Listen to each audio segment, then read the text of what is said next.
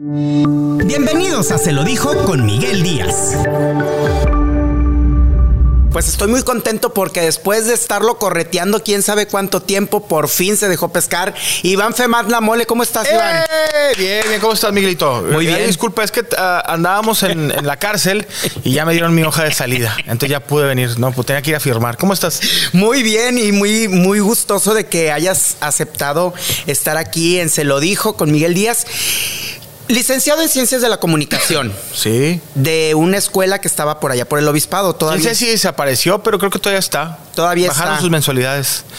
Fíjate, era una escuela que estaba en una casa, pero salió mucha raza que trabaja. Yo soy de ellos que todavía trabajan en los medios. El ICAM, el ICAM no me da pena decirlo. Yo no soy del TEC ni de la, ni la UDEM ni de la UNI, pero del ICAM.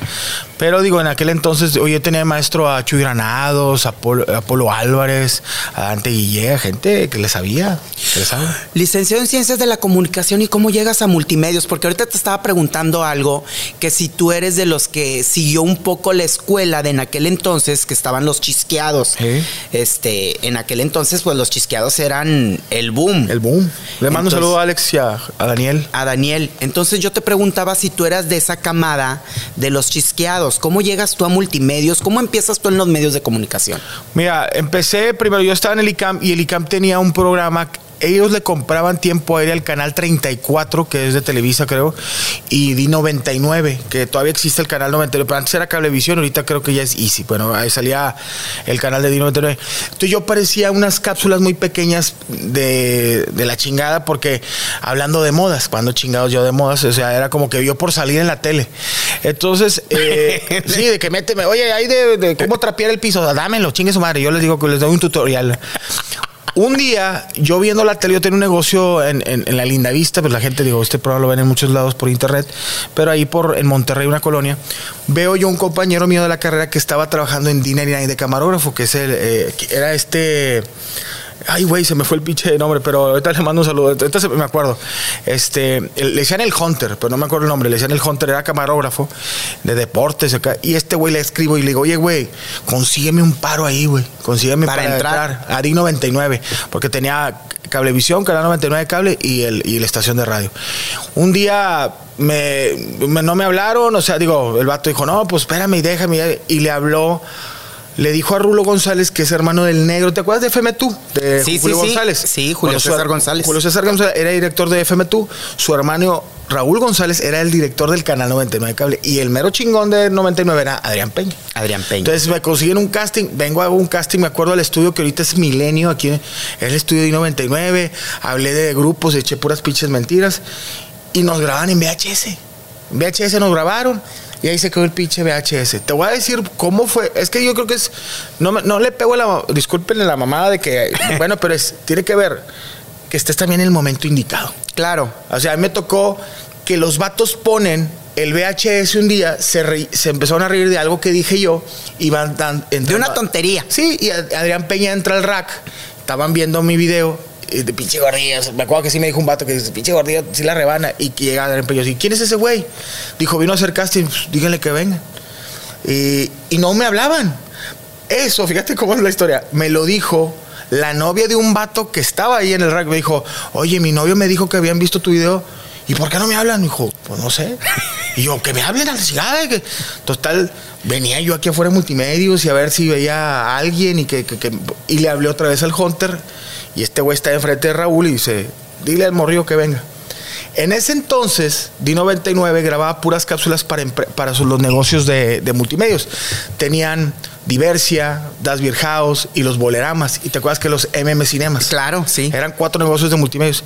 Entonces a los locutores de D99, bueno, yo no era locutor, te, decían, eh, el vete a grabar a Diversia, güey. Y lo vete a grabar a Bolerama, vete a grabar. Y graben, y todos esos materiales los subían el fin de semana en el canal 99 Cable, como bloques. Y así fue, eh, fueron los primeros bloques. Y ahí estaba la mole viendo el sábado a ver si salía y. Hola, estamos en Diversia, vamos a ver música. Y se chingó. O sea, así empezó como entré a multimedios. Pero ya había hecho algo para Canal 28 muy leve. Así, cositas así para el que. Pero fuerte, fuerte fue en Dinarina. Y esas, ese segmento de moda, ¿qué? A mí me da risa porque te digo, había un programa que se llamaba Tele 100 en la carrera y te digo que salía en D99, que media hora, y me decían, quedan cinco minutos. pero necesitamos, eran puras viejas. Y me decían, necesitamos de moda. Imagínate yo, gordillo, pelos güeros, usaba los pelos todos peroxidados en aquel entonces. Rubios. Porque andaba de raperillo. Estaba Eminem de, de moda. Y me dice, ¿qué onda? ¿Tú de moda? Ahí va el Cedim yo a entrevistar raza. Y, y yo ni sabía ni qué chingada. Yo, oye, compadre, pues, ¿por qué usas terlenca en vez de. em, y bisutería? Y- pero pues. Terlenca. Terlenca. ¿Y por qué usas este pinche. Telas, telas parisinas. Esa tela ya ni existe, yo Existe. creo. Pero tiene una cosa, cuando uno estudia comunicación y cuando quieres empezar a, a- comprendo cierta raza que entra a la tele, pues quieres hacer lo que sea, digo, sin chupar nada. O sea, solamente entrar por la buena, por, la- por, por tu talento. Por haciendo méritos bien. Sí, haciendo no, trabajando. arriba de nadie. ¿Tú querías estar en televisión o querías estar en los medios? Yo quería estar en tele. Y se los digo aquí, digo, y lo sigo siendo. No soy el prototipo de la gente que sale. La gente es pues, una mayagoitia, vato mamado, guapo. El gordo o el chaparro. Ah, el no, pues te pones con Mayagoite, Pues Mayagoite, sí. es top. Sí, stop, en imagen. Pero el otro.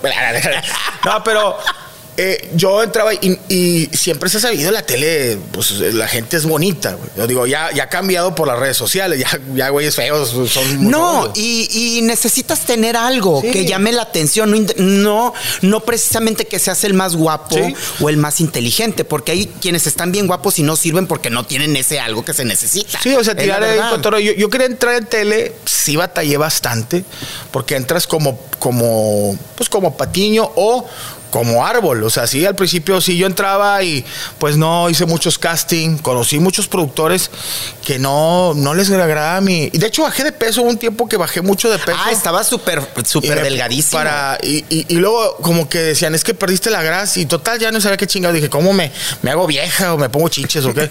Pero al principio sí, sí batallé mucho. En D99 ta- no tanto porque D99 era cable. Cable era como que, bueno, en cable no hay pedo. Y sobre todo que era irreverente. O sea, pues trataba de, con lo chistoso y con los pelos güeros y, desmadroso, como que lo compensaba. En aquel entonces, ¿te acuerdas que Rafita Valderrama todavía no entraba con Omar Chaparro a Black and White?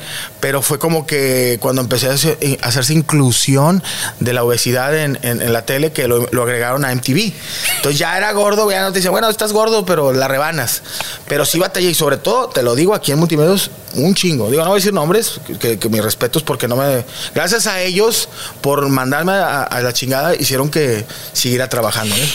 Tú entras en el momento en el que salen los chisqueados, ¿no? Y, y el concepto, algunos dicen, es muy similar, o ustedes agarraron tintes de los chisqueados para hacer el programa que- muy exitoso de, al lado de Morocco. Sí, yo entro, en ese entonces el boom de la radio era Iván González, que hacía bromas, que venía de Chihuahua, Iván ya tenía más de nueve años aquí en Monterrey. Los chisqueados eran como que el nuevo top. Eh, Los chisqueados, le- les mando un saludo. Que eran ellos- irreverentes. Eran sí. irreverentes, iban a hacer un programa aquí en multimedios, este, habían salido en MTV, eh, entonces toda la gente decía los chisqueados y, y antes las distancias entre la Ciudad de México y Monterrey eran muy abismales, o sea, que fueron a la Ciudad de México, Sí. Así, fue, y fue, y ahorita pues ya, o sea, eh, digo, mucha gente, a veces no tienen ni que salir de la ciudad para, para hacerte viral, o sea, hay gente que se hace viral con las redes, pero en ese entonces era muy los chisqueados. Yo entro y no luego lo entro con ellos. Se da cuenta que yo era como que el que, si faltaba Daniel, iba yo el fin de semana a suplirlo. Si faltaba Alex o faltaba Morocco, que era raro, Morocco nunca falta. Aquí vive, de hecho, Morocco tiene un, un catre atrás de, de telediario. Pero Morocco era como el, el- el patiño de ellos. O sea, Un cartón Sí, ahí. tiene un cartón y un pedazo de un tubo para que orine ahí. Este, pero empezábamos a hacer mancuernas, se iban los chisqueados a, a- a Estados Unidos, no, perdón, a México, y Morocco y yo nos quedamos solos. Nos, nos llamábamos los M y M. Y, y hacíamos cápsulas para cable y todo, y a rezar los chisqueados y a chingar su madre la mole. Y así empezó, como empecé como la, la humedad, o sea, poco a poco a meterme. y, y, este estaba Adrián Peña, que era el, el director de, de la estación, pero yo solamente hacía cablevisión y suplía en horario estelar a un chisqueado. Te voy a preguntar algo. Me siento en el pastel. Yo Ah, sé no. esa historia, así tal cual la estás platicando, de que entraron ustedes, según esto me comentaron, ¿eh? Porque a los chisqueados ya querían darles cuello porque ya andaban bien elevados, eran bien sangrones. Hubo un momento en que se sentían, pues fue cuando se, se fueron a MTV también, que se sentían ya soñados y dijeron, hombre, ya dales a estos, acá están estos que también la están armando y... O cobran menos, ¿verdad? pues yo no sé si sería la cobradera menos, pero que dijeron, hay que darles un estate quieto a estos y ya viene nueva gente con más ideas más frescas y demás, con los tintes que les gustaban de los chisqueados, pero ya eran caras diferentes. No sé si sea cierto o no. Podría ser, digo, yo a lo que vi hubo un recorte, en D99 llegó a haber 18 locutores, 18 tanto que hacían tele y, y radio. Entonces, cuando se va Adrián Peña, entra Iván González de director y, le comentan, oye, sabes que, pues ya sabes, como empresa siempre, digo, yo amo mucho multimedios, pero siempre, pues pasan años y hay recortes. Y éramos un chingo, eh, la verdad, y, todos cobraban. Entonces, tiene que haber un recorte y le dicen a Iván, ¿sabes qué? Agarra tu equipo, ¿a quién vas a agarrar? De hecho, Iván dijo, o sea, es que empezó a hacer como que, pues sí le dolió, pero pues tenía que hacer, le dijeron, vas a agarrar la mitad de los 18. Y yo te lo platico porque yo conozco a, los chisqueados. Me llevo mejor con uno que con el otro, porque el otro sigue igual de sangroncito y ya no está en los medios. Ah, Alex. Alex. Ya no lo he visto al Alex, no sé si acaso. Ay, anda con, en problemado, pero...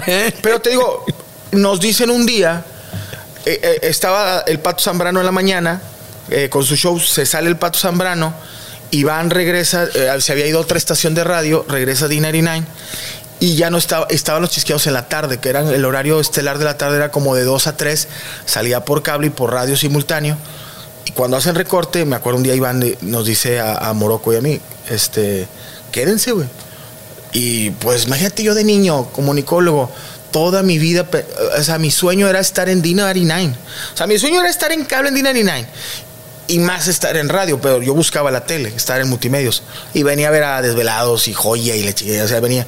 Pero dije, ya estoy en D99, o sea, ya, ya estoy adentro. Este, entro yo con Morocco, no se llamaban los Manriques, era una chava, Morocco y yo, y durante medio año estuvimos tratando de ponerle nombre. Pero ya éramos, Iván en la mañana, los Manriques en la tarde, y ya Iván agarró su grupo. Estaba, bueno, recuerdo Diana Robledo, Betty Ayala, creo. Betty Ayala era ya un equipo de Dinari Nine que, que Iván, pues yo se lo agradezco mucho, Iván González, si ves este video, siempre he estado agradecido con él. Es uno de mis maestros y lo quiero mucho y tengo reflujo, disculpen. ¿Hubo alguien de, los compañeros del medio, no de jerarquías, de compañeros del medio que quisieran meterte el pie por porque empezaste a, pues como dices tú, a meterte como la, la humedad? Tal vez igual soy medio güey para esas cosas y no me di cuenta. Me imagino que sí. Sí fui muy rechazado y soy sincero, en, paz descanse, Tavo Morales. Este, Morales es un comediante. Tavo Morantes, en paz descanse, que lo aprecio, lo aprecié mucho el último, eh, digo, ya en, lo último cuando estaba enfermo, me empecé a llevar muy bien con él. Pero al principio, por, por otras cuestiones que yo también la regué de que una, eh, éramos muy irreverentes, pues no le, no le agradaba ni tanto el cotorreo moroco ni como ni el mío.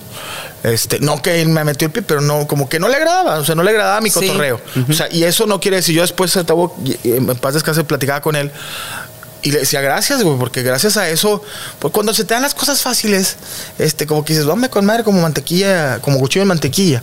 Pero Tavo, a lo mejor este, ciertos este, productores de aquí que ya no están, y no, les agradaba, agradaba al principio el humor.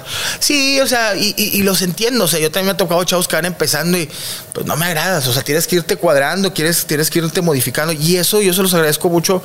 No lo veo yo que me querían meter el pie. Sí, había dos, tres ahí compañeros, pero casi siempre no, no lo tomo muy personal. ¿Quiénes? Es que no, no recuerdo. Y te digo, eran, no eran locutores, eran más que un operador o. Ah, no, no era nadie de cuadro. No era de cuadro. O sea, eh, güey, no, no, no, lo haces bien y que quién sabe qué. Me acuerdo que era un operador, no me acuerdo ni su nombre. Es que no de decir eso. Y yo hasta me, me, frustraba. Yo decía, ¿por qué este cabrón me tiene que decir si yo estudio comunicación y este güey es operador? Pero también dice, bueno, lo voy a tomar por el lado chido porque este güey ve todos los días locutores. ¿Tú hiciste mancuerna, hiciste clic desde luego, luego con, con Morocco o batallaron para encontrarse y ya después encontraron el rumbo de, de, caminar los dos juntos? No, no le quiero pegar a la mamá, pero creo que es una persona que hace clic muy rápido con la gente. O sea, he trabajado con Pocho de Niris, con Mario Besares, con, con Eugenio Derbez, con Bajo Escamilla, con quien sea. Y yo siempre trato de, pum, vamos a chambear. O sea, no, no, porque me gusta trabajar en un, en un, este, un ambiente laboral a gusto. Y Morocco ya había platicado con él y somos muy diferentes, Morocco y yo. Ah, sí. O sea, a Morocco le gusta el rock, el, el hip hop, este, y hablándonos al chicle somos de nivel socioeconómico diferente. O sea, yo soy un huerco de clase media, mi papá arquitecto, Morocco era más acá de, de barrio, este, él sí andaba en el centro, con Morocco yo andaba en el centro, en los pinches de los congales, digo, no sé si esto se puede decir, pero, pero yo no iba ahí, este güey, eh, sí, los bailes y esto, y te metes a las cantinas. Y yo era más, pues, clase media, huerco de la linda y papá arquitecto, o sea, hay que hablarlo a chicle. Entonces, yo creo que eso hizo esa combinación chida de que, este, este güey, yo ando en camión y yo traía carro. Y yo, este, yo voy al antro y el morocco, yo voy a la cantina. Entonces, este, nos hicimos muy buenos amigos. O sea, yo creo que fue lo que, que pues, llevamos 16 años eh, al, al, aire ininterrumpido. También hubo un momento en que se distanciaron o que hubo unos malos entendidos. Sí, como cualquiera, ¿eh? Como cualquiera. Como Morocco nos hemos, nunca nos hemos peleado a golpes pero sí nos llegamos a rayar las madres, cabrón. Y, y, te soy sincero, qué tan chingón somos él y yo. Y no por levantarme, que yo le decía, por eso lo admiro el cabrón. Hubo días de I-99 que yo traía broncas, pues este vato y yo nos casamos, dando, siendo compañeros, tener hijos. Hemos vivido la enfermedad de Morocco, este y no me acuerdo que, chinga tu madre, chingas a tuyo, pum. Seguimos aquí en Dinerian. ¿Cómo estás, Arturo? Muy bien. Pero rayarnos la madre. Una vez nos peleamos, nos mandaron de aquí multimos en Brasil, así en Río de Janeiro, así de que, ¿sabes qué? Se acabó este pedo y ahorita mañana hablo yo y que me regresen a Monterrey, chingas, chingas. Pero, pero yo creo que siempre, como los hermanos, o sea, te peleas, si te peleas con tu hermano, güey, que no te peleas con tu mejor amigo, con tu camarada, supimos saber que, eh, güey, yo ocupo de ti, tú ocupas de mí. Hay que seguir chambeando, güey. Esto nos da de comer, viene familia, o yo voy a tener mi hija, tú, tienes tu hijo. Y supimos este, llevarla. Yo lo, amo, lo quiero mucho. Tal vez no me junte todos los días con el Morocco o el fin de semana hagamos carne, pero siempre le he dicho, mientras esté yo aquí, yo te voy a ayudar en lo que yo pueda o, o y, y, él igual conmigo. Después de D99 empiezas a meterte a multimedios. Eh, ¿Cuál es tu primer acercamiento a los programas de, ya de, de, Canal 6 ya en forma? Porque antes de Acábatelo ya estuviste haciendo otras cosas, PGB y, y las noches. Tardes. El primero que fue, ¿te acuerdas que en aquel entonces Poncho de Nigris hace un, un, reality, un reality, no, era, no era mitad y mitad, no era eh, Méteme Gol se llama Mete Gomeo, lo, lo hace lo de con Poncho de Nigris. Y yo hago un personaje que no hablaba ni dos, tres pi, o sea, decía, hola, caca, y ya, así, no decía nada. Y Morocco decía, jaja, y me rasca la cabeza, o sea, ya. Estábamos todo el pinche pues cascajo. no te dejaban hablar. Sí, no, era Morocco, yo, Hugo Santos, Will, todo el pinche cascajo. Ahí estábamos tirados, éramos como que escenografía. Pero el chingón era Poncho de Nigris, pues era pinche Poncho, acaba de salir de Big Brother y, él, y Carito. Entonces yo ahí saco a Mojamón, que era un personaje. No, te lo juro, me daban las líneas y lo mojamón. Oh, recorcholis. Y luego le 101, 102, de jaja. A ver, ya no son estas. Y batallaban mucho para el jaja. No, yo, jaja, ¿cómo lo quieres? ¿Jaja o jaja? O, o ja, Ríete la chingada. Ya me Cuando pasa, ¿te acuerdas? Digo, con todo respeto, que tuvo el problema Papirri con esta. Con Marina. Marina sacan a Papirri de las noches del fútbol. Ah, porque lo sacaron de todos lados. De todos lados. Y me habla Mauricio Latorre.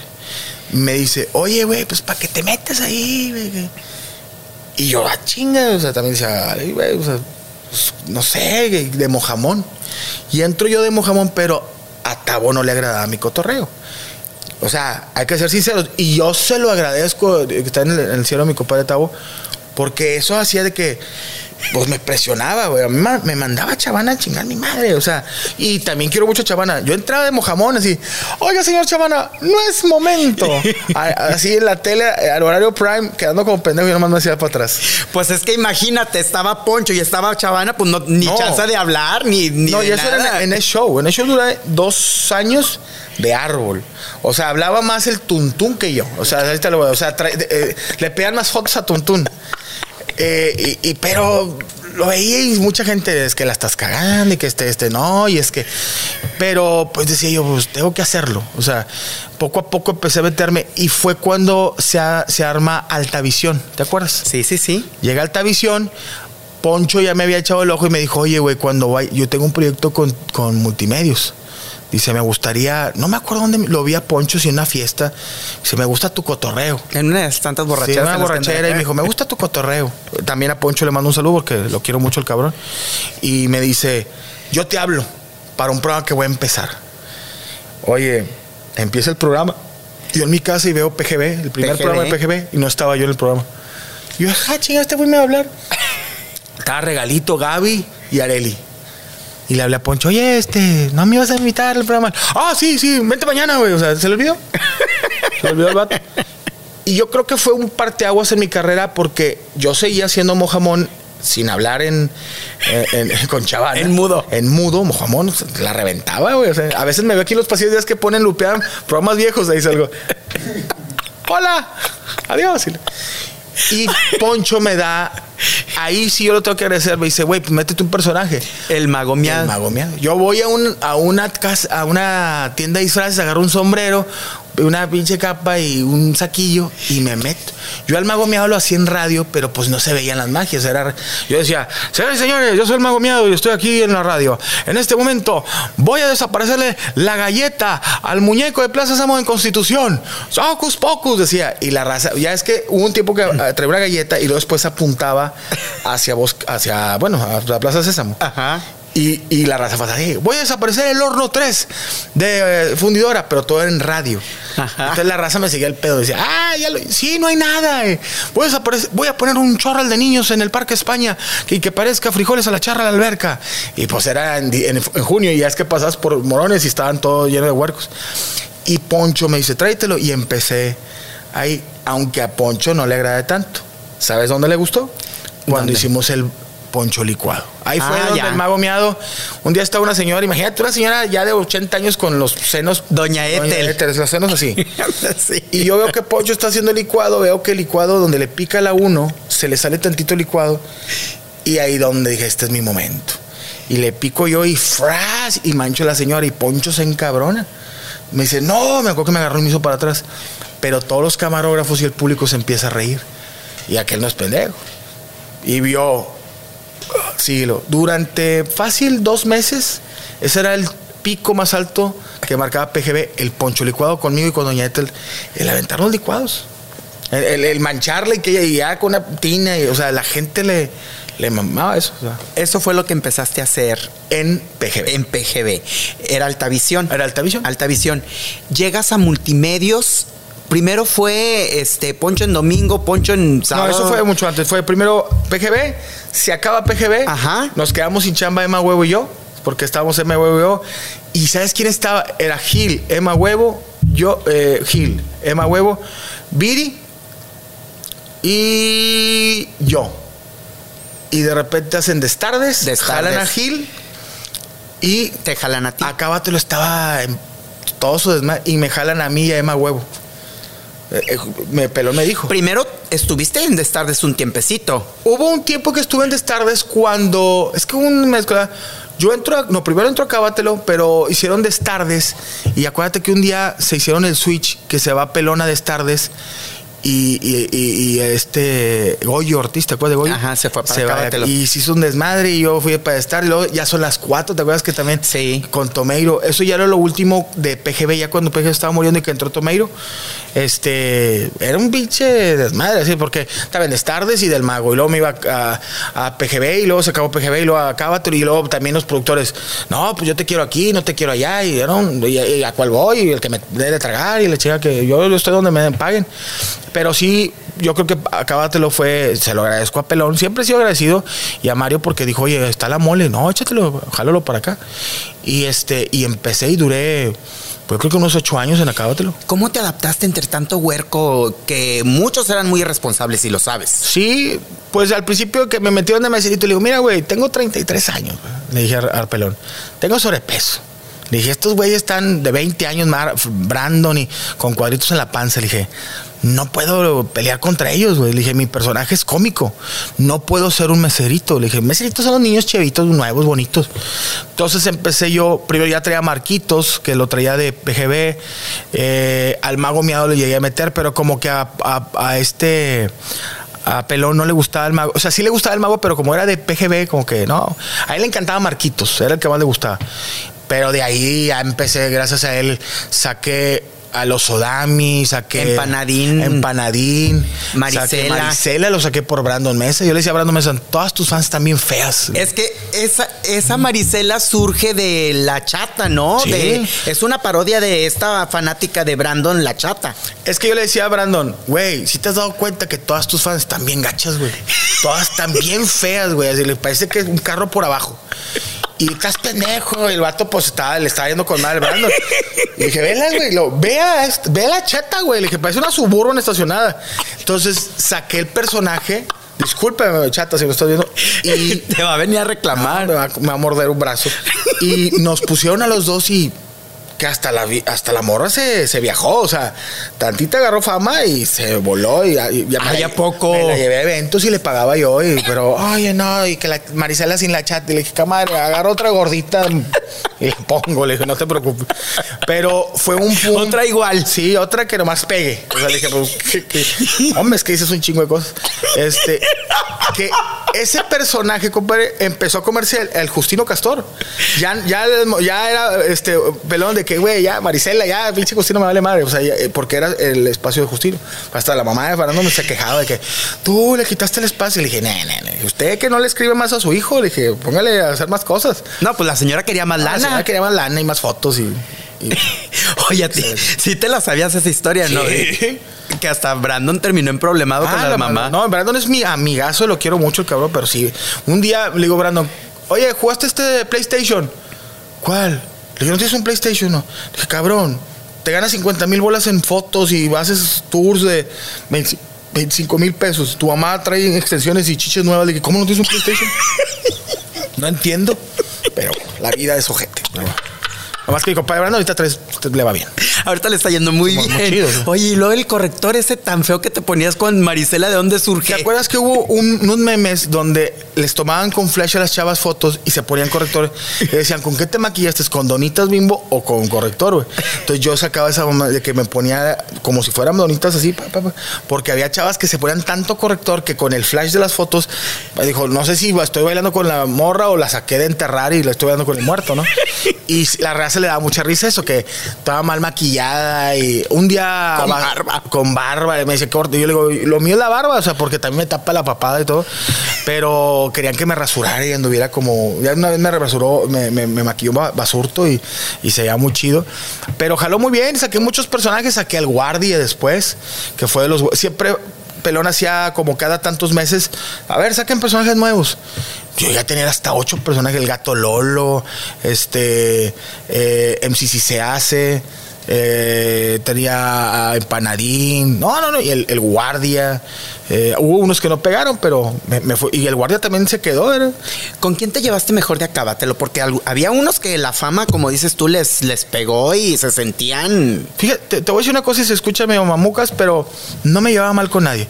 Llegué a tener problemas con Mayito, sí llegué a discutir con Mayito, pero siempre dije, es Mario Besares. O sea, le dije, mientras puede ser cualquiera, me vale madre, pero es Mario, o sea, Mario Besares. Así, si llegué a tener alguna pelea con él, siempre lo respeté porque pues es un icono de la televisión mexicana y siempre lo voy a respetar y siempre lo voy a estar agradecido con él porque es un, un señor hecho y derecho.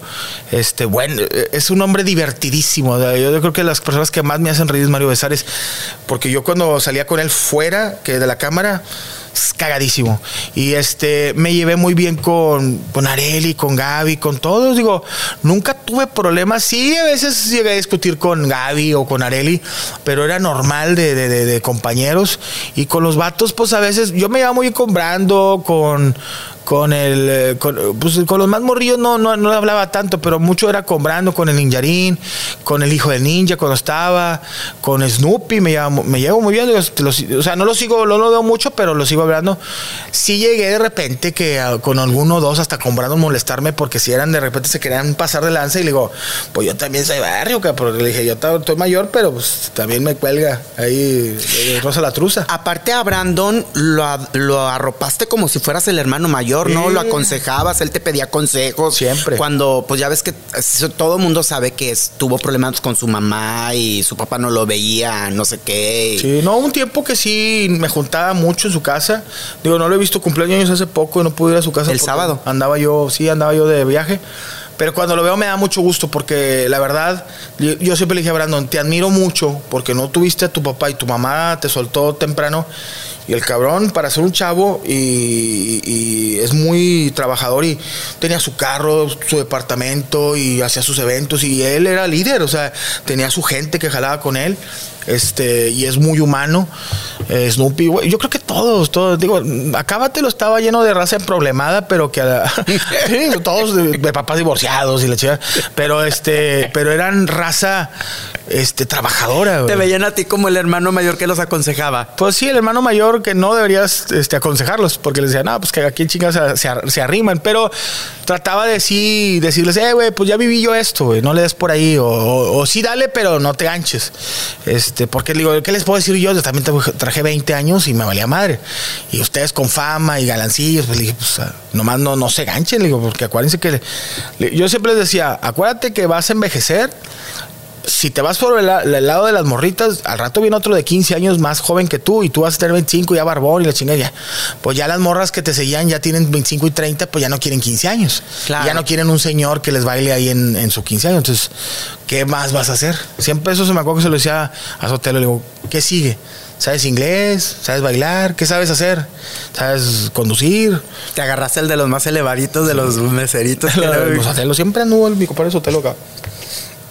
Pero te digo, como me llevaba bien con todos, lo quiero mucho y a su hermana también. Este siempre me lleva, yo creo que me nunca me peleé así que tuviera pedos fuertes en Acábatelo. ¿No? No.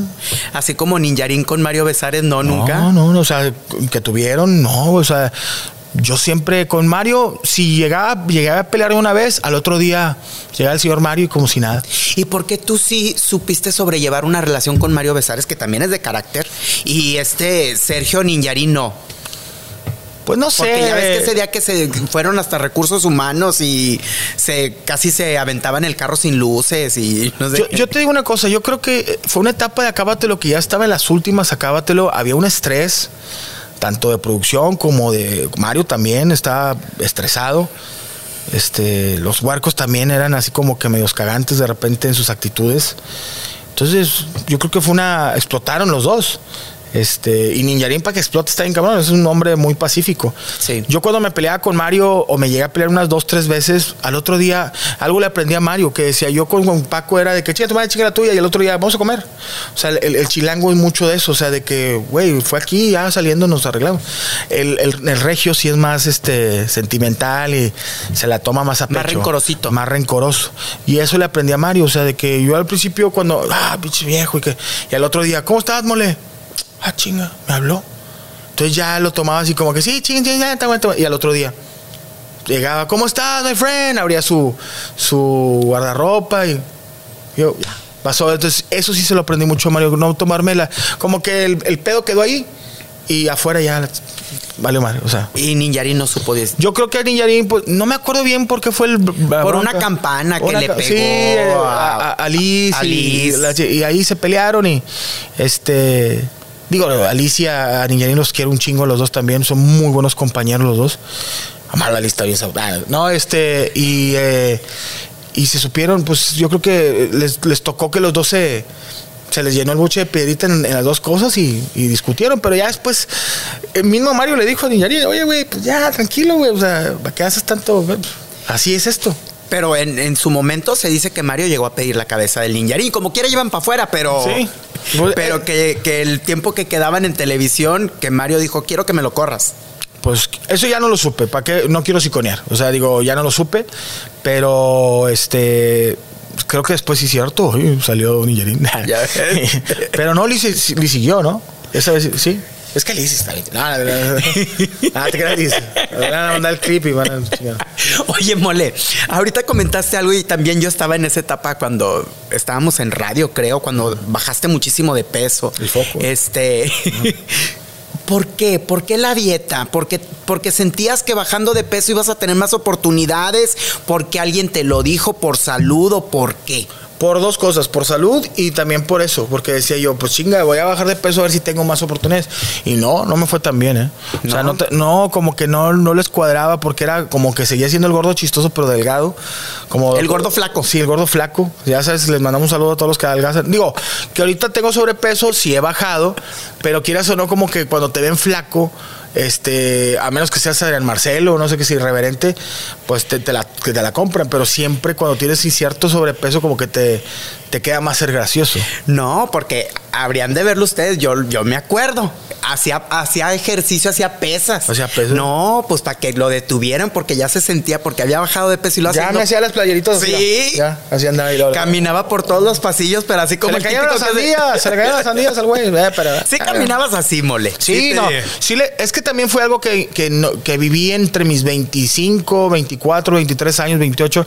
Entonces te bajas de peso, de pesar 140 kilos. Y lo haces pesas. Y haces pesas y te pones. No, estaba marcado, pues te mueves mamá y luego. Pues digo, sí me hacían pedo viejas gordo, pero me hacían más flaco. Y ay, la chica, y una de harina y, y luego soltero, y, roja, así como, como mano de, de bicicleta. Entonces, este, pues andaba chiflado. Caminaba. ¿A dónde, güey? ¿Se te cayeron las, las sandías? Sí, güey. ¿Te duró cuánto el, el- el haber El chiste, bajado de peso? El chiste? Me casé, me casé. Eh, me casé delgado y. Ah, no, no me casé. Te fregaste la rodilla. Empecé a andar con mi señora y ya me, me quedé ahí como. Y sí, me, me fui para arriba otra vez. Y luego en PGB volví a, a bajar. Y luego en Acábate lo volví a subir. Y ahorita, entre comillas, bajé algo. Este, porque ya me dio la, la- vejez, porque ya no trago lo mismo. Ya antes me chingaba dos hamburguesas, tres. Ahorita con media hamburguesa ya traigo gastritis, pues, como menos. Y sí bajé como unos 20 kilos. Todavía estoy muy arriba. Yo sí, sí quisiera bajar otros 20 para andar. Ando en 120. Yo llegar a unos 100 kilos para andar bien de, de salud. Pero después te diste cuenta que el tener sobrepeso no era impedimento para que fueras exitoso, ¿no? Pues fueron varios, varias cosas, digo, sí, sí me di cuenta que, pues, o sea, empecé a hacer cosas que llamaran un poquito más la atención. Y sabes qué otra cosa, la tele y la radio siempre le voy a agradecer, pero no dejé de hacer cosas que estuvieran como entre comillas de moda. O sea, de que estuve en PGB y luego se acabó, se termina Acábate, lo que un chingo, pero yo ya estaba haciendo cosas con Franco Escamilla y yo empecé a hacer comedia en el 2010 con Morocco. Morocco se me enferma y yo iba, ya iba a, correr a los tenis. O sea, ¿cómo si no tengo el Morocco? Me acuerdo que me dijeron ahí en el merequeteño, me dijeron, güey, ¿por qué no te avientas tú solo? Entonces empecé por el lado de la comedia. Haciendo Solo. el stand-up. Solo, sí. Y bien culo porque decía, güey, ¿qué voy a hacer sin Morocco? Y empecé a hacer yo solo de las cosas, porque yo nunca escribí. Morocco y yo éramos improvisar. Y así somos. Y todos mis monólogos y muchos monólogos eran improvisados. Y la gente le, le gusta. Aparte, ustedes también eh, eh, acuñaron el término manflorómetro. Sí. Eh, te- a ver, platícamelo tú de, primera mano. ¿Salió el programa de los Manriques porque utilizaban este tipo de términos que ahorita la generación de cristales incomoda? ¿O por qué fue? Porque me enteré que el tipo esto de manflorómetro ya no lo podían utilizar tanto y ya ves que decía así, el jotillo aquel y que no sé qué, y ya no podían tanto jugar con eso. Sí, nos tocó una época donde todavía podíamos jugar con eso, porque el manflorómetro, y a mí me da risa porque el manflorómetro era un aparato que medía tu nivel de, de gay. O sea, y- pero nos hablaban los gays, o sea, nos hablaba gente gay y se la, y se la curaban. Decían, oye, mi amigo le gusta comer plátano, pero viéndote los ojos. Y luego poníamos el y luego, no, eh, este, tu nivel salió eh, rodilla guafleada, este, ojo lloroso, y así. Pero empezó una agencia que era de contra las costumbres. Sí. Y siempre salíamos en rojo con los monstruos maricones. Digo, por la palabra maricones. Y hablaba, sí decíamos, de- porque eran Draculín y Fran Cristina, que eran Drácula y, y- y este, ¿cómo se llama? Y Frankenstein gays. Sí. Y de, ay, y sí, que quién sabe qué. Pero yo me acuerdo que yo había programas de, de, de índole gay y los vatos, güey, me maman los monstruos maricones, güey, yo soy gay, soy lona loca. güey". Porque no era como que, ay, sí, eres gay. No era para ofender. No, era como para de- reírnos. De hecho, yo platicaba con uno y dice, no, hombre, a mí me cagan las pinches locas. Me decía un camarada que es gay, me dice, pero vestidas, pero que están bien gachas, güey. Dice, güey, unas vestidas que dice, oye, está bien chula. Pero dice, güey, pareces pinche vato de, de- de despachador de gasolina con una peluca, güey. Entonces de ahí sacábamos pendejados de que, Ay, ah, sí, decíamos, de, ay, tú, ¿te cre- crees que te pareces a Yuri? Lo que pareces es un elote, un elote desgranado con crema arriba. Y le decían, ah, puras pendejadas. Pero la raza le, le encantaba. Hasta sacamos una aplicación, me acuerdo que de- del manflorón la picaba así, bet, bet, bet, bet. Este, pero sí, ahorita no, cállate, cállate. Metemos a, a Draculina y Fran Cristina, vale más. Porque yo me acuerdo que ya en la última temporada del Manflorómetro, ah, cómo traían de bajada a, a todo Viva la Vi. A to- a- no, siempre a risa porque eh, metíamos mucho a Gary Caracol. Ya ves, para que veas que no me los perdía. Miguel- No, Miguelito también. Digo, eh, de que, ay, este, bueno, quiero mandarle un saludo muy especial a Draculinga. Un especial a Gary Caracol, que ayer fue a una fiesta con nosotros y de los de unos negros de Kenia. Este, y ya no alcanzó a salir, solamente quedó el caracol y un zapato de Dani afuera. Y lo y había crema, popó y sangre. Pero Gary también nos escuchaba y así le decíamos a pero a Temo también le tirábamos así pero era de buen pedo así, de que ay vamos a ir a una fiesta y que quién va a ir Gary Calacol pero la raza lo menciona dice Gary digan güey porque la, como lo mencionábamos un chingo la raza como que ya lo seguía o Eran, de repente eran crueles, porque me acuerdo una vez que nunca se me olvidó que decían, ¿cómo se llama el que fuiste tú? que dices? Lo voy a decir, eh, lo siento. Decían, ¿cómo se llama el jotillo ese que está ahí que sin chiste, que no habla bien feo? No, pero que Andes no. No, no, no, no, no, no, no. El otro, otro. Es que eh, a ese le pusieron, no está. A ese le pusieron el jotillo feo sin chiste. Para que veas que no me lo pierdo. Para que es que no me lo pierdo. con todo respeto, Lupe, pero decíamos, güey, ¿por qué tienes ese vato ahí, güey? Jotillo feo sin chiste, güey. Lo ha tocado en cara así como de, de, de, de cigüeñal. Pero, pero el vato de. Ay, güey. Decíamos de que debes de obedecer, debes de obedecer. Pero. Debe de la morsa. Era la morsa, le dije, póngale un pinche paraguas, síguele así, güey. Dije, al chile es la morsa ese güey. Pero buena onda, digo, yo y lo veía y me caía muy bien, pero como que no cuadraba. Lo veías, viva la vida y veías al vato y dices, ah, deja ver si no hay un transfer. transfer. Hay un pedo, se chingó la tele, pero no, le mandamos un saludo a ella. No, pues era, es que yo a mí nos daba bastante, güey. O sea, está con Mario, güey. ¿Y si salió por eso entonces? Por... No, pues mira, muchas cosas eh, ha cambiado, compadre, ha cambiado, porque yo también, digo, amo D99, amo multimedios y amo lo que hago, pero tú sabes, o sea, por ejemplo, yo hace 10 años no tenía hijas, hace 10 años no estaba así, o sea, digo, no, no tenía ahorita los achaques que tengo ahorita, entonces ya ahorita, entre más viejo te vas haciendo, tu tiempo es más, más valioso, güey. Antes, sí, ya va, y no va a haber paga, no me, me vale madre, oye, sí, dame lo que sea. Y ahorita si no, si no jalo, estas las pinches huercas no tragan y comen y escuela y todo. Entonces ya a veces, por ejemplo, le echaba todos los kilos a D99, pero este, a veces eh, pues no salía tanta lana. Y ahorita dices tú, chinga, pues a veces eh, te vas dosificando tantito D99, pero le echo otra cosa a Buenas noches, don Femar, y le echo otra cosa acá a mi canal de YouTube, pero estoy haciendo algo con Franco, entonces... Franco. ¿Cómo llegas con Franco? Él me escribe por Twitter, me dice un día, oye, tengo un proyecto que se llama La Mesa Reñoña en mi canal de YouTube. Franco ya estaba fuertezón, iba en ascenso. Franco, yo creo que cuando me habló apenas iba a ser el primer teatro Blanquita en México y apenas iba a ser el primer auditorio Coca-Cola aquí en Monterrey. Este, pero ya, ya estaba fuertezón. Y le digo, oye, ¿sabes qué? No puedo, güey. Grabamos a las 7 a las 7 de la tarde. Le dije, tengo radio. ¿A qué horas acabas? A las 9. Bueno, vente a las 9. Y empiezo a hacer en el octavo episodio, él llevaba ocho episodios, a la mesa reñoña. Y la verdad, cuando entro a la mesa reñoña, yo entré, tiré mi desmadre, hicimos muy buen clic, Franco y yo. Y, y yo veo los comentarios de quién es ese güey, quién es ese gordo. Franco trae un mercado que yo no tenía con multimedios, que era el de YouTube. Y este güey, mucha gente del DF Claro. no me conocía. Y que, oye, güey, ¿quién es ese vato, güey? La rebanó. Y Franco me dice, ¿qué onda? ¿Te vienes al otro programa? Le dije, güey, hasta las nueve y media que te caigo. güey". porque lo grababa, no era en vivo. Y me dice, no, cállate a las nueve y media. Y ya llevo cinco años haciendo la mesa riñona con él. Y yo creo, también es otra de las personas importantes en mi vida, Franco Escamilla, que me ayudó a, eh, ejemplificar, no, no ejemplificar, no, es como impulsar lo que yo ya tenía. O sea, yo tenía algo fuerte, pero tal vez no tenía, o sea, tenía proyección en a nivel regional, porque todavía no era multimedios a nivel nacional, pero en YouTube yo estaba apagado, no tenía nada en YouTube. Y este güey estaba en YouTube bien cabrón, que ahorita está más cabrón. Tenía en aquel entonces como 2 millones de suscriptores, ahorita tiene casi 10 pero de repente empiezo a ver gente que me empieza a seguir en YouTube y en, y en otras redes y ay cabrón y que oye sí te quiero ver en San Luis yo no salía de Monterrey nomás salía que a veces a Piedras Negras y a Saltillo por, porque no tenía miedo de salirme. Y de repente Ciudad de México, Guadalajara, gira por Estados Unidos, llegué a ir a Qatar con él a, abrirle shows en, en, Arabia Saudita.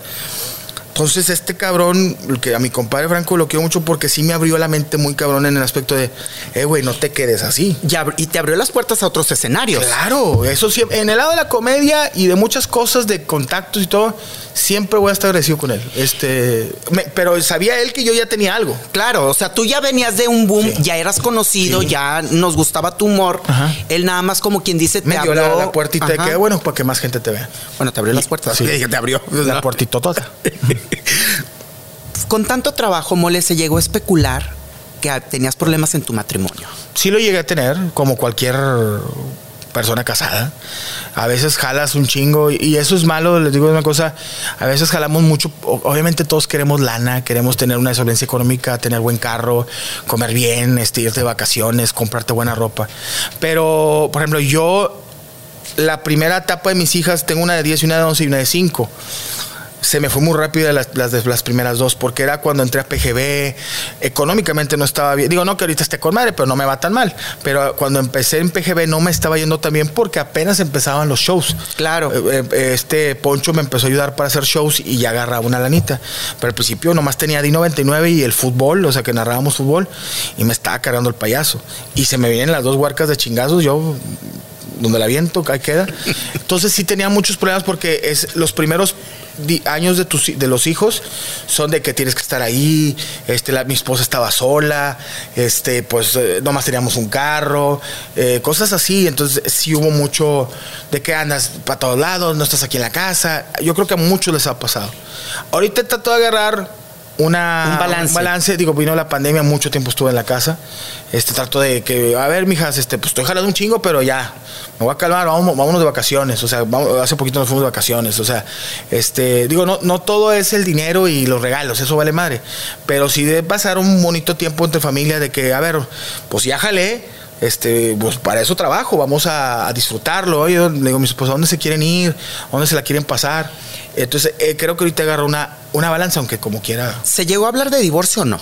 Sí, sí, sí llegué a, hubo un tiempo en Acábatelo que es que iba a Acábatelo y lo Ordinary Nine y luego tenía que comprar los shows en las noches, este, ahí iba al Mariquetenga, entonces no, casi no nos veíamos, o sea, yo no me llegado a dormir y, y pues soy sincero, me gusta también el pisto, lo digo aquí, o sea, me echo mis cheves y, a veces me iba de parrandita y la chida y digo que, que, no está mal, pero no hay que hacerlo diario, este, y tuve esos problemillos y ahorita pues trato de, de estar bien con mi señora, o sea, le digo, oye, ¿qué? o sea, trato de decirle que no es nada para estar bien. Oye, o sea, le digo, si me estoy partiendo la madre, le dije, y, tú me dices, oye, necesito esto para las niñas, digo, no, no tengo dinero. O, oye, necesito esto para mí. No, no puedo, no te puedo invertir en ti o en Le dije, ahí sí rayame la madre. Le dije, pero si nunca te digo que no, pues te perdido para que sepas, aprovecha. Pero en este, en este bache que pasaron como todas las parejas, no llegaste a andar de, ojo alegre, ¿o no, no. Mira, sabemos, te voy a decir una cosa. Las mujeres eh, son, son, son inteligentes y son peligrosas. O sea, yo no me hago, no, no soy pendejo. O sea, yo sé que si una morra me tira la onda, no es porque soy el mejor galán y el, mejor tipo. O sea, a veces te ven y pues está y sale en la tele o creen que tienes dinero. O sea, eh, mi esposa va a seguir siendo mi esposa porque ella estuvo conmigo cuando yo estaba jodido. Y digo, no que, se los digo, no que ahorita me entrega, pero no, gracias a Dios tengo una estabilidad económica tranquila. O sea, que puedo darle un techo a mi casa, a mi familia, este, vivir, este, no estar así como que, ay, güey. Preocupado. Preocupado. Porque porque sí la vi así. O sea, yo de que no tengo para pañales, no tengo para comprarle la leche a mi hija, tenía que, no tengo carro, me acuerdo que me robaron un carro este, en la época gacha aquí en Monterrey y no tenía auto. Y yo, ¿qué voy a hacer? Y, dónde y no tengo para llevarlas a comer a la carretera. Güey. Entonces ahorita digo, no, de que, ay, pero si, a ver, mi hija, pues sí te va a tener tu Navidad o vamos a ir a comer o un viajecito. Entonces siempre eso se lo valoro a mi señora, le digo, porque hay muchas mujeres muy guapas y mi señora me encanta, eh, es muy bonita ella. Ah, tu, mujer es muy bonita. a mí me gusta mucho ella, pero le digo, pues sí, pues las morras, yo me puedo divorciar de ti y me agarro una morra mucho más joven que tú pero ella va a conocer a la mole que ya salió en LOL, que ya tiene programa de televisión, que y tú conoces a la mole que jodido estaba y que nomás estaba vendiendo 99 y ganaba de que por evento 800 pesos. Entonces le digo, eso yo lo valoro y cuidas a mis hijas, eso es lo importante, porque también hay chavas de que, ay, me vale madre la... No, está al pendiente de mis hijas, les ayuda, o sea, su labor de mujer como mamá la hace, o sea, yo no me tengo que. Si yo me voy, si un día digo, no quiera que nunca me pase nada, pero yo sé que mi señora a mis hijas la saca adelante. O sea, conmigo y sin mí. A lo mejor yo soy el proveedor del dinero, pero mis hijas en cuestión de valores y de todo lo que es la, escuela, está haciendo tres huercas bien. Claro. O sea que quien te quiera tirar el chón pierde la oportunidad. Saben que lo único que van a conseguir conmigo es placer. Lo no, no, no, no, no, o sea, sería algo, yo creo que tal vez que para que yo me distanciara de mi señora una infidelidad o algo, pero pues sé lo que tengo, llevamos más de 11 años juntos, mi esposa me, conoció a los 16 años, ella yo 24, digo que no, claro que puede llegar a ser su vida otra vez si hubiera un problema, pero yo creo que con ella me quiero quedar para toda la vida. ¿Y si te han llegado a, hacer coqueteos las chicas o no? Sí. De que vamos allá, los juguitos. Sí, o sea, pero te digo que uno le sabe, o sea, porque ahorita ya nadie, nadie da paso sin guarache. O sea, por más que, no, hombre, sí, échame ahí, eh, llévame al oscuro y aplástame los frijoles. Y este, pero al rato, ay, pues, quiero un PlayStation y unos. Eso es lo mínimo. Sí, no, lo, el carrito y págame la renta y, la casa. la casa y no, pues no, pues no, no, no, prefiero mejor es inversión dárselo a mis viejas acá, a las, a las chidas, las que me van a estar limpiando la cola cuando esté viejito. A mis hijas. Porque esas no van a andar ahí. Ya se surró el señor. A ver, límpielo. Mis hijas sí. No, pero no, no, sí, parte de quién no. Sería muy hocicón y mentiroso los güeyes que están en la tele y dijeran, no, güey, yo no, a mí no, a todos nos tiran el pedo, pero porque estás en la tele. Oye, mole, radio. Buenas noches, don Femat. Las presentaciones por toda la República y más lo que se acumule que sigue. El año que viene, ya está haciendo, este año hice dos cameos para películas, pero yo creo que salen hasta el año que viene. Mi tirada es empezar a hacer cine. me gusta la actuación, personajes. Salí en una de. con con este Yurem, creo que está ese Yurem, este, salgo yo como un árabe y en otra acabo de salir como como un taquero, se grabó aquí en Monterrey. Este, tengo el, quisiera, una de mis cosas es hacer mi gira por Estados Unidos que se va a hacer el año que viene. No acompañando a Franco Escamilla, ya hice un tour con Franco Escamilla durante un año y medio por todo Estados Unidos. O sea, ya calentaste plaza para ir tú solo. Me perdió, sí, aventarnos California, Texas, New Jersey, pero hubo una respuesta hacer cine, participar en una película, no como cameo, a lo mejor como, o a lo mejor un personaje más pesadillo. Vamos a ver qué Buenas noches, don Femad me lleva. O sea, estoy muy contento. Es un programa que entró para como YouTube y luego lo pusieron y gracias a Dios está marcando. Eso es lo que digo. La gente, y ya no es por el, invitado, es la gente ya se acostumbró que a las once y media de la noche, los viernes, estoy yo. Entonces digo, yo te lo, te lo digo chido, fue uno de, ¿cómo se dice? Pues mi palomita de niño, decir, no sé cuánto tiempo tenga que pasar, pero algún día tengo que tener un programa de televisión en televisión abierta. Y después, como cuando me lo dieron, dije, valió cada maldito pues es que todo llega en su momento. Cuando lo buscas no te va a llegar. Sí, o sea, mal, pasaron 14 años, no pasa nada. El dueño del McDonald's hizo millonario a los 50, siempre digo eso. Chespirito hasta los 41 fue famoso. Fue famoso. Entonces, eso sí se lo digo a la raza. Gradualmente, como dice el, buen, eh, digo, este Gerardo Ortiz, despacito.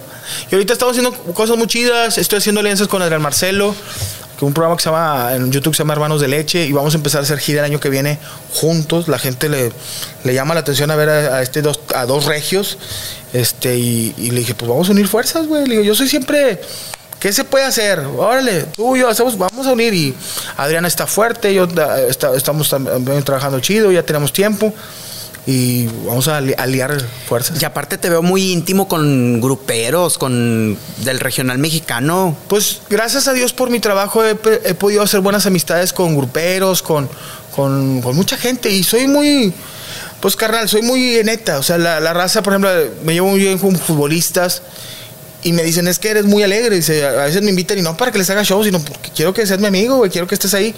Este, me llevo muy bien con gruperos que a mí me gusta su grupo. Le digo yo, no chingues, yo te escucho y no, me tocó Imanol de los dos carnales. Me decía, yo veía PGB, veía al mago miado. Te admiro, viejo. Y le dije, güey, ahorita yo te admiro a ti, cabrón. Le dije, estás ganando Grammys, güey. Entonces, este, ese tipo, la vida da muchas vueltas, tú lo sabes. Entonces, por eso nunca hay que menospreciar ni hacer menos a nadie. Digo, si no te cae, no te gusta su trabajo, no, no lo chingues. Bueno, no me gusta, Pues pero ya. Pero no sabes cuando da la vida la vuelta. Yo a todos los vatos que me ayudaron, cuando empecé, y ahorita digo, no que esté con madre, pero si me, va mejor, te lo juro, los veo con un pinche gusto así de que carnal, güey. Porque era gente que me trató bien, que fue buen pedo conmigo. Entonces, pongan atención a eso, no sean. No, no, no se pasen de lanza porque no sabes que en el futuro, esa persona que le hiciste mal, después él te puede estar ayudando. Así es. Mole, pues esperemos que el próximo año se llegue a concretar lo del cine. Lo del cine, Ya lo- con un personaje ya en forma, no un cameo. Ajá. Este, porque cameo, como quiera que sea, Pues ya ahí sale. estuviste ahí. Sí, sí, sales. Exactamente. Y que se te sigan cumpliendo todos los sueños y los anhelos que tienes. Pues muchas gracias, Miguelito. Sabes que se te aprecia, carnal, y gracias por la, la invitación. Y sí, vamos a, a echarle ganas. Nomás este, ya voy a cumplir 40 años. Sí, soy una persona que me encanta el despapalle, pero yo creo que ya es tiempo, ya llegando a los 40, de, pues, de quinta bajarle a tercera. Claro. Entonces, en cuestión, me voy a enfocar más en, en cosas que me den para de aquí a los 50, si es que llego ahorita, pinche pandemia y todo, ya no sé si cuánto vas a vivir, pero de perdido para disfrutar, pues ahora que ya viene la bajadita. Claro, tener una vejez digna. digna, disfrutar muchas cosas. Los 40 son los nuevos 20. Claro. Pero este también voy a empezar a, a- ya estoy viendo cosas, empezar para cuestiones de mi salud, este estar bien, digo, pues para durar de perdido un ratito más. Pues ahí está. Él es Iván Fe- Fematnamole. Se lo dijo con Miguel Díaz. Adelante. Nos escuchamos en la próxima. Esto fue Se lo dijo con Miguel Díaz.